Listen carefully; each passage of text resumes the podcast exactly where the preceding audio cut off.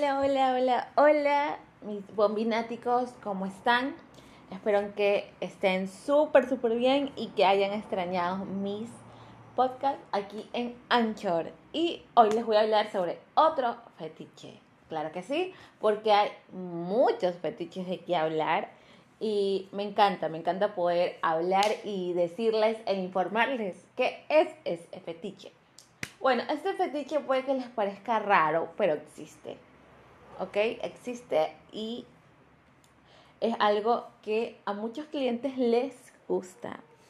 Así que yo me puse a investigar sobre si realmente esto era un fetiche y pues sí, es un fetiche.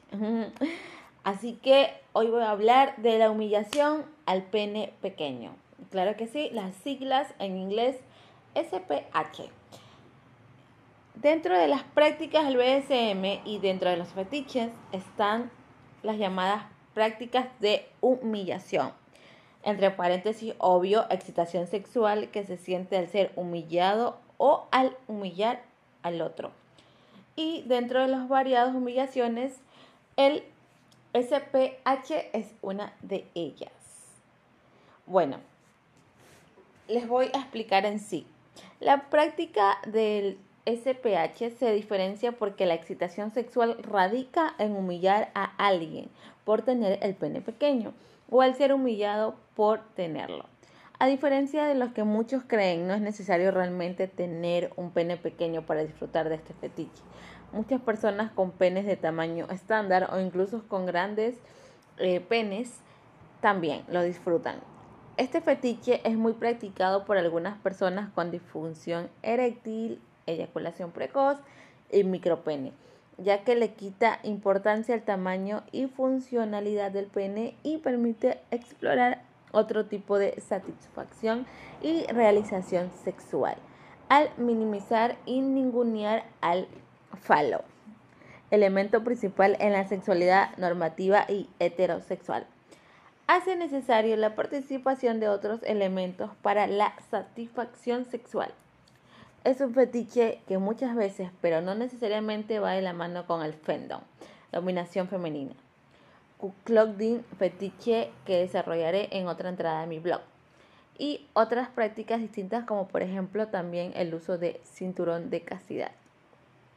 Muchos fetiches se cruzan, se combinan y se mezclan, lo cual hace que las experiencias fetichistas puedan ser tan distintas y variadas como las personas que las practican no hay reglas fijas, no hay límites más allá del consenso y el consentimiento que debe haber para realizar cualquier práctica, pero todo lo demás depende del deseo y placer de cada uno. ¿Y tú qué fetiche tienes? ¿Cuál es tu fetiche? bueno, a mí particularmente sí me ha tocado clientes que le, le gusta que le hable de una manera eh, humillante y que le diga, ay, este pero ¿qué es esta cosa? Es un pene pequeño, esto no me hace ni cosquillas. Y también que obviamente quiere que me burle de ellos, quiere que me rían de ellos y es algo que sí, sí disfruto hacerlo. Eh, me parece que es algo también un poco chistoso porque me pagan por hacer eso. ¡Wow! Sí, hay clientes así y me encanta. Eh, me encanta poder cumplir eh, sus fetiches, me encanta poder eh, volarles la cabeza y, y poder ser alguien que con la que pueden descubrir, explorar y aquí estar, o sea, yo estoy aquí para ellos, ¿ok? Para los que creen que nadie los entiende o cosas así, no, aquí está la bombita, tú me puedes hablar de cualquier cosa que yo jamás, jamás, jamás voy a juzgar ningún fetiche de eh, algún cliente o de alguna persona que quiera saber sobre qué es y que me pida información y todo eso. Así que para los que no sabían, sí, este es un fetiche. Así que bueno, espero que cada día aprendan más sobre esto, sobre los fetiches, BDSM y cosas así. Que mi, mi afán no es este humillar a nadie, o sea, en sí, con todo lo que yo hago, todo lo que yo digo, eh, muchas personas se sentirán ofendidas y no, quiero que sepan que son fetiches, ¿ya? Eh, igual si no saben mucho, ustedes pueden meterse a internet y van a saber que es la realidad, que es fetiche. Entonces, me gusta poder hablar de esto porque yo no soy del típico, ni soy fan tampoco del típico metisaca, metisaca, que es lo único que saben hacer los hombres.